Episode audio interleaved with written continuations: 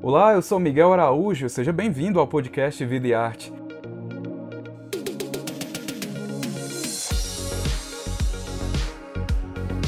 Nessa nova temporada, a gente vai conversar com diversos artistas brasileiros.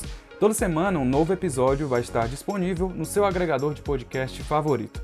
Para acompanhar o bate-papo na íntegra e mais detalhes sobre o projeto Vida e Arte Convida, assine o Povo Mais, a plataforma multi-streaming do Povo.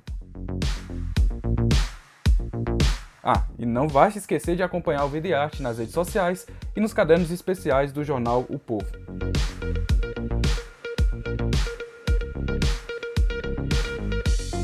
Neste episódio, um dos maiores youtubers negros e LGBTQIA+, do Brasil conversa com a repórter Ana Flávia Marques. O baiano Spartacus acumula mais de um milhão de seguidores nas redes sociais e busca usar a arte de forma política.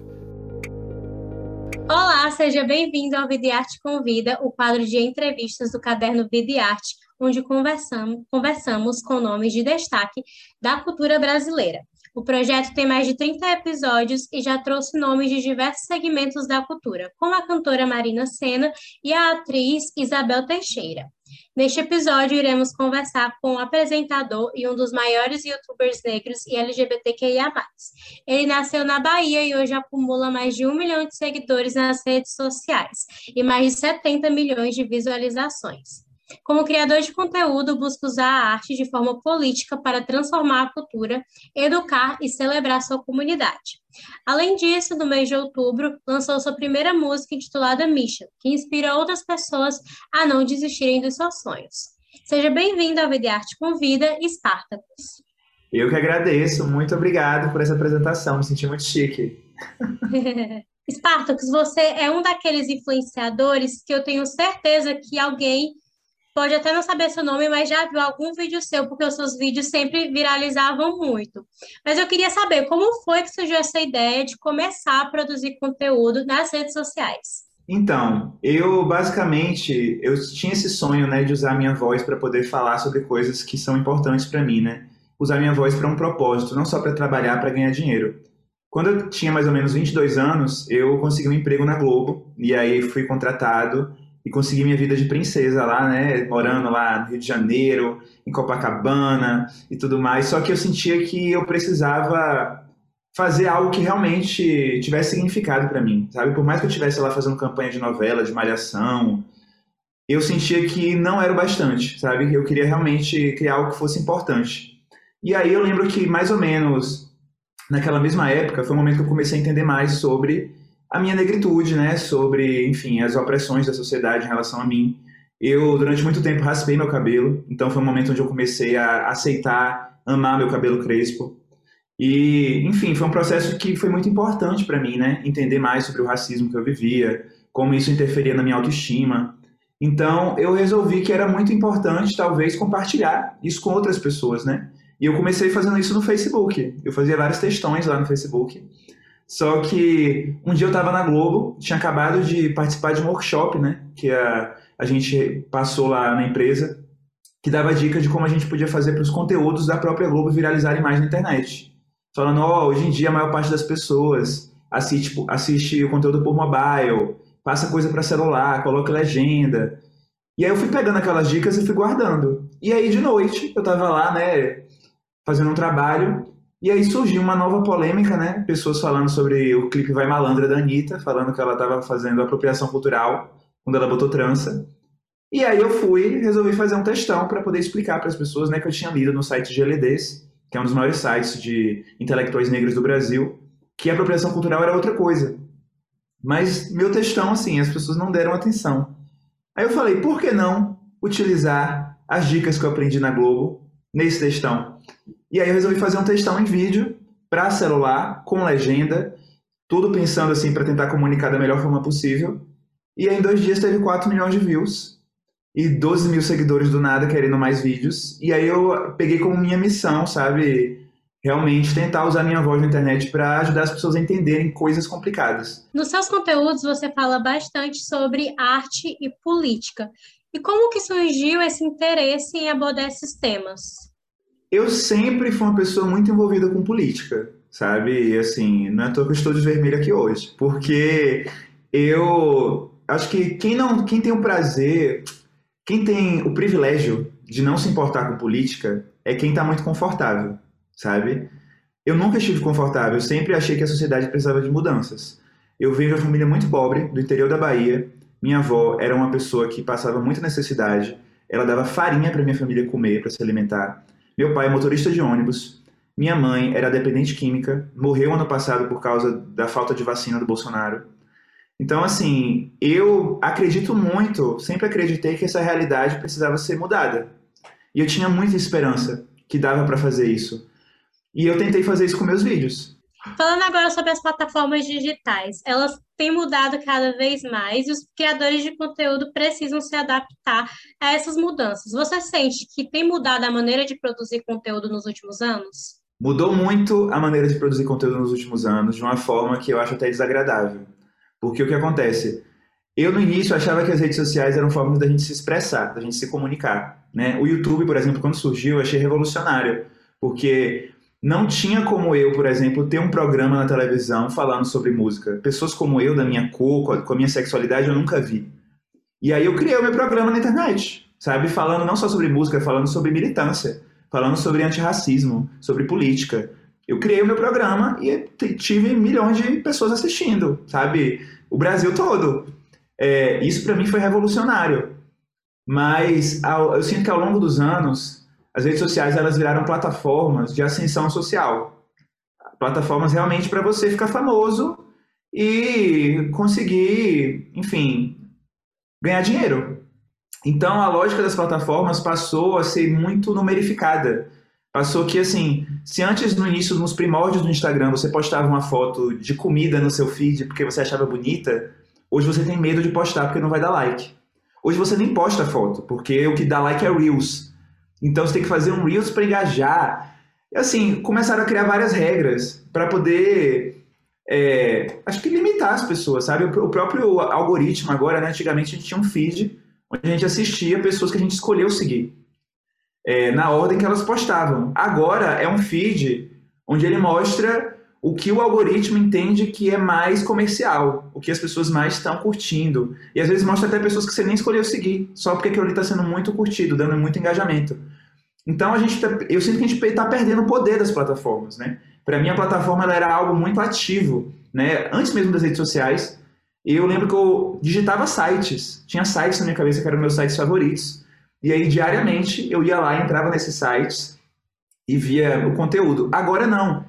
Agora eu sinto que a internet, a rede social está virando uma nova televisão, um lugar passivo onde o algoritmo, o sistema, escolhe quem é que é digno de ser visto e a gente só aceita, só rola o feed e curte, e rola o feed e curte. Tudo isso virou viraram plataformas realmente de entretenimento, sabe? Mais do que de expressão. E isso realmente virou uma barreira para mim. Eu fiquei meio perdido assim nos últimos meses. Ano passado, principalmente, assim, 2021 foi quando eu senti mais esse baque. Mas eu entendo que o meu propósito não é criar conteúdo para poder ficar rico e ficar famoso, sabe? Por mais que hoje eu já tenha uma visibilidade e uma segurança financeira, é, eu não estou aqui para poder fazer o que vai ser comercial. Eu não estou aqui para poder fazer qualquer coisa que as pessoas estão querendo consumir. Eu estou aqui para criar um legado. Eu estou aqui para daqui a 20 anos olhar para trás e falar: eu tenho orgulho do que eu fiz, eu fiz coisas para tentar ajudar a minha comunidade, e é isso que eu estou tentando fazer. É por isso que eu estou tentando usar a minha voz para tentar impulsionar artistas negros LGBTs, é, fazer as pessoas se conectarem mais com a arte através do meu canal. E se ninguém assistir, meu amor, eu tenho a paz na consciência de que eu fiz a coisa certa, de que eu fiz algo que era importante para mim. E é sobre. Falando sobre política, você é um dos influenciadores que comenta bastante assuntos políticos e se manifesta.